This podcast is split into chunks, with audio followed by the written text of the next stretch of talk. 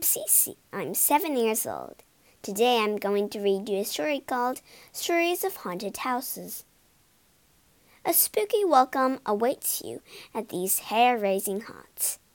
Explore the dungeons of Chilmore Castle. Help the spook spotters find the ghosts of Grimley Grange. And track down a spectre's treasure at the Highwayman's Halt. Let's walk into the story and pull the job off. What are you waiting for? Let's go!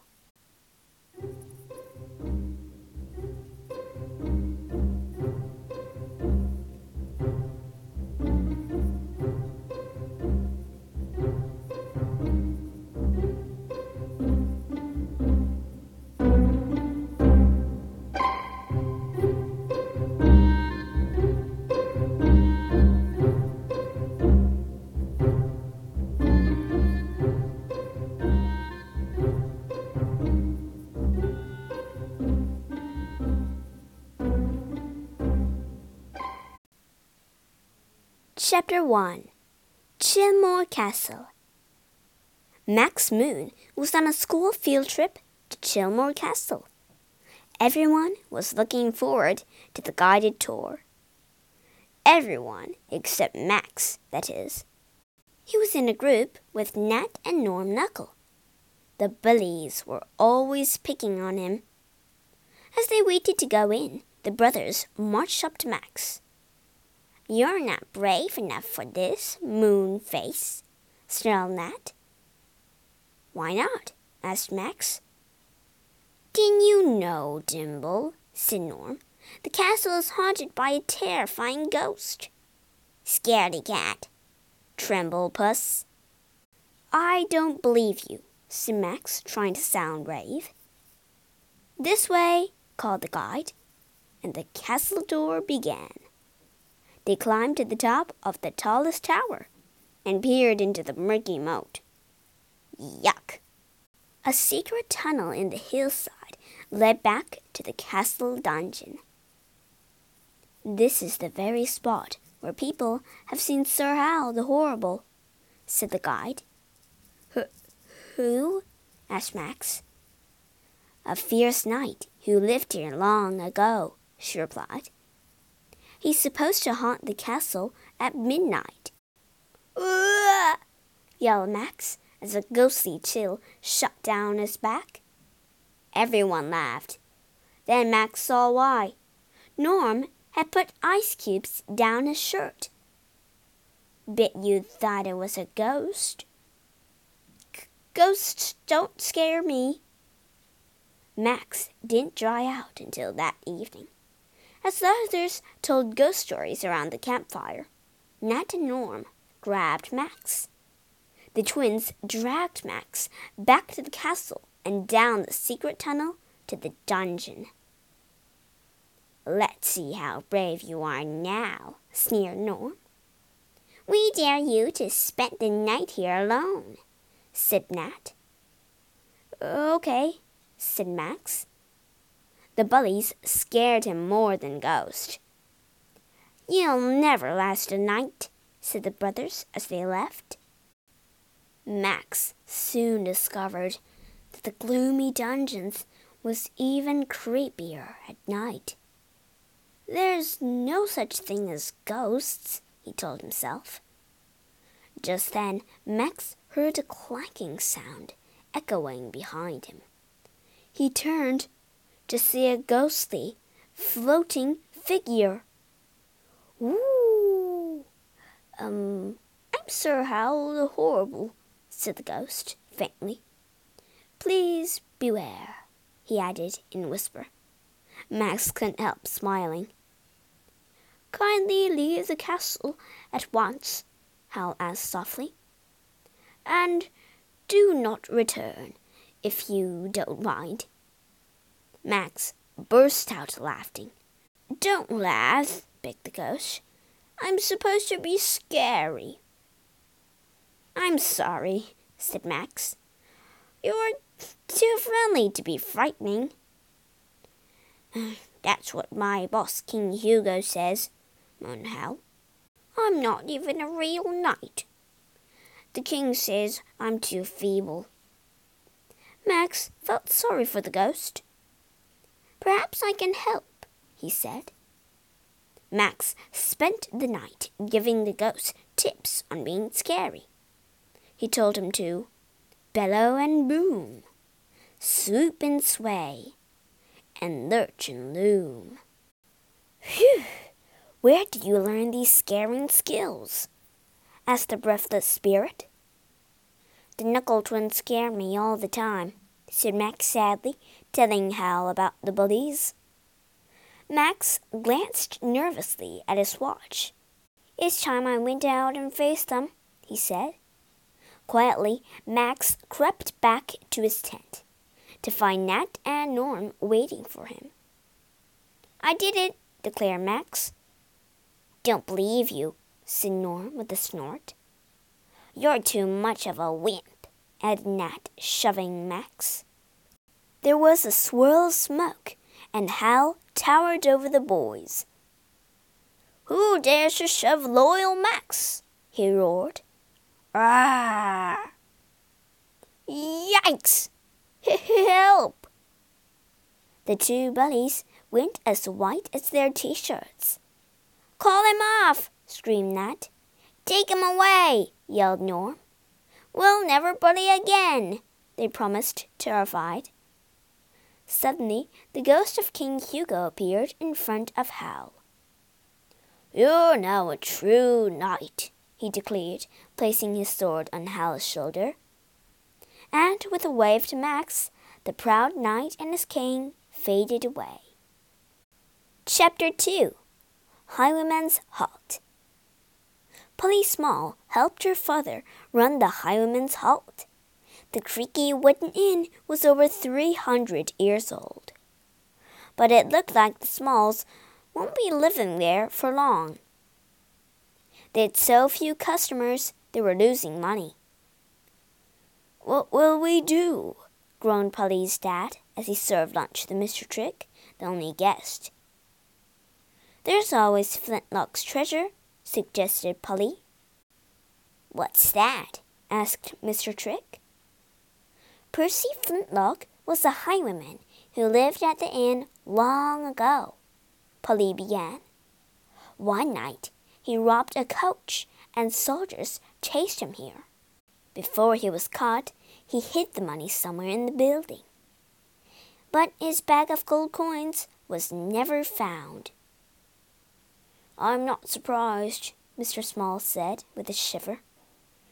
They say Percy's ghost will appear if anyone tries to steal his money.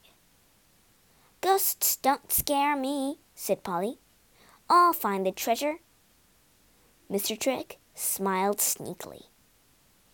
Not if I can find it first, he thought. Polly spent the day searching the inn from chimney to cellar. All the time she had the feeling that someone was watching her every move.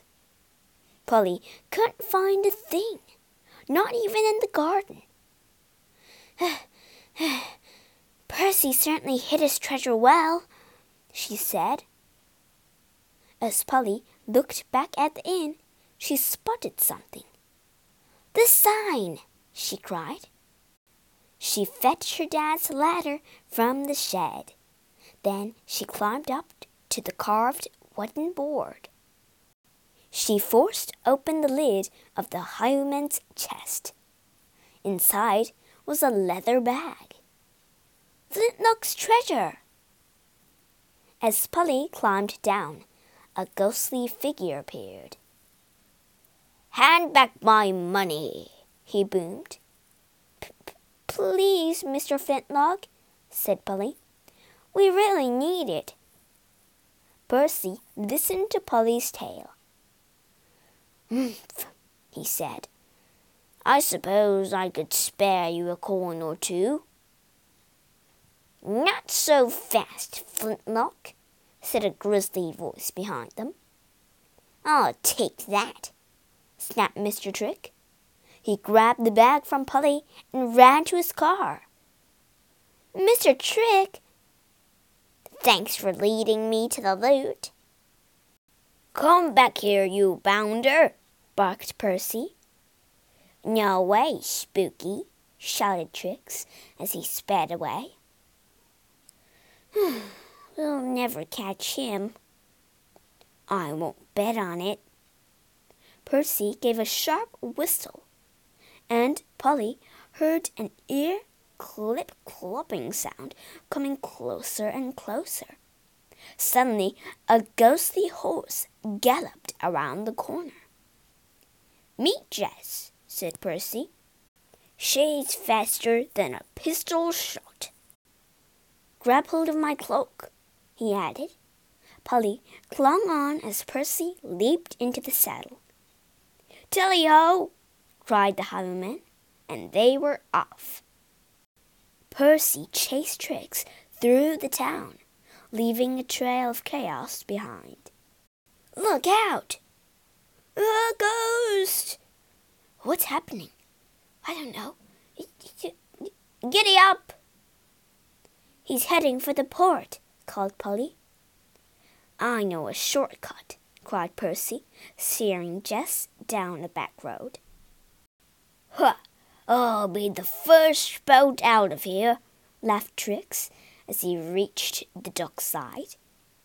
With a bound, Jess leaped out of a side street to block his way. Stand and deliver. I'll push that meddling spook into the sea, thought Trix, driving straight at Jess.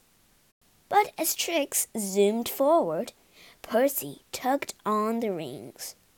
Jess floated over the car as it flew off the dock into the sea.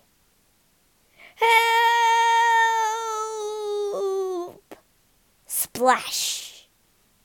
The police dragged Trix from the water, but the gold was lost forever. Polly didn't mind. Everyone wanted to stay at the inn and meet the famous ghosts. What a cool horse! Can I have your autograph?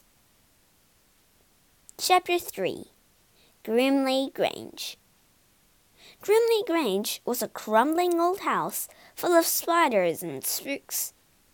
Tourists who popped in got the fright of their lives. But recently the Grange hadn't had a single visitor. I'm bored, said Sir Sidney Stuff one day. I haven't scared a living soul in weeks. Nor me, sighed Miss Lacy.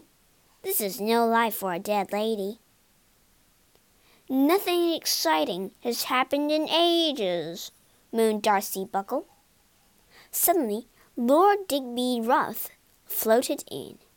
Look in the courtyard, he shouted. Unload the truck. Set up the lights.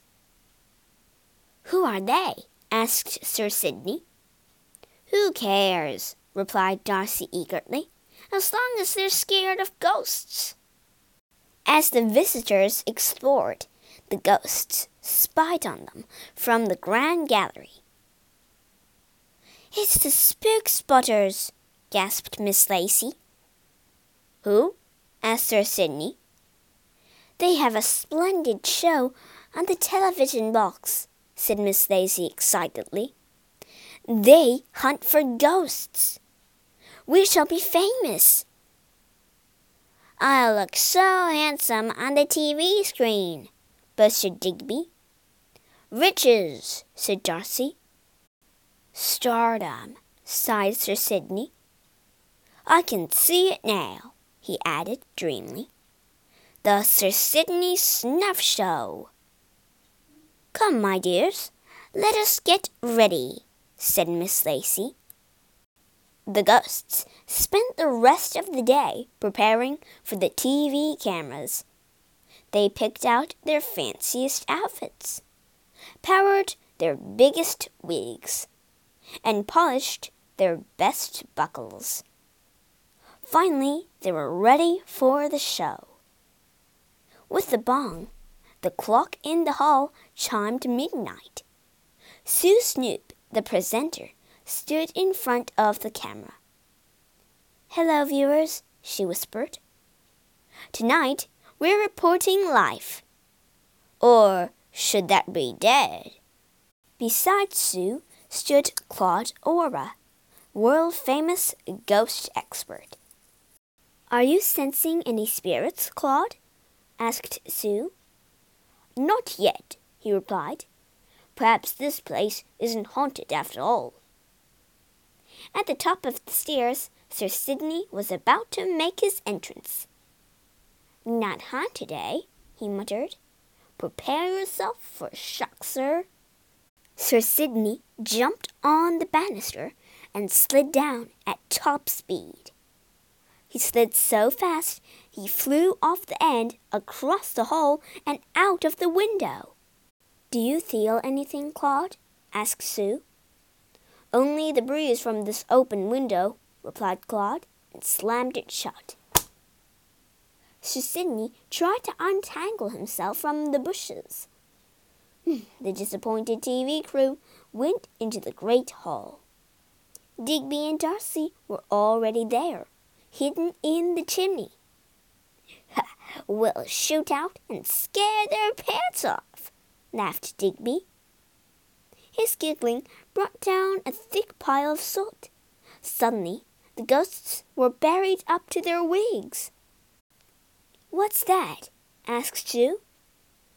Just a chimney that needs sweeping, Claude said sadly. This is a spook free zone. The TV crew moved on to the ballroom, where Miss Lacy was waiting behind a curtain. With a last look in a mirror, she floated out to greet them. But her wig caught on the light Eek! I'll die of embarrassment if they see me like this, she thought. And I've already died once. Miss Lacy ducked back behind the curtain. Oh, no ghosts here, sighed Claude. Just a rather silly wig. Let's try elsewhere. Moments later, the ghosts met in the Hall of Mirrors what a mess we all look, wailed Sir Sidney. oh, the shame, sniffed Miss Lacy, clutching her bald head. No one must see us like this. Suddenly, the TV crew bursted in. Ghosts! yelled Claude. Oh, yes! cried Sue. Oh, no! screamed the ghosts, and they ran off into the night.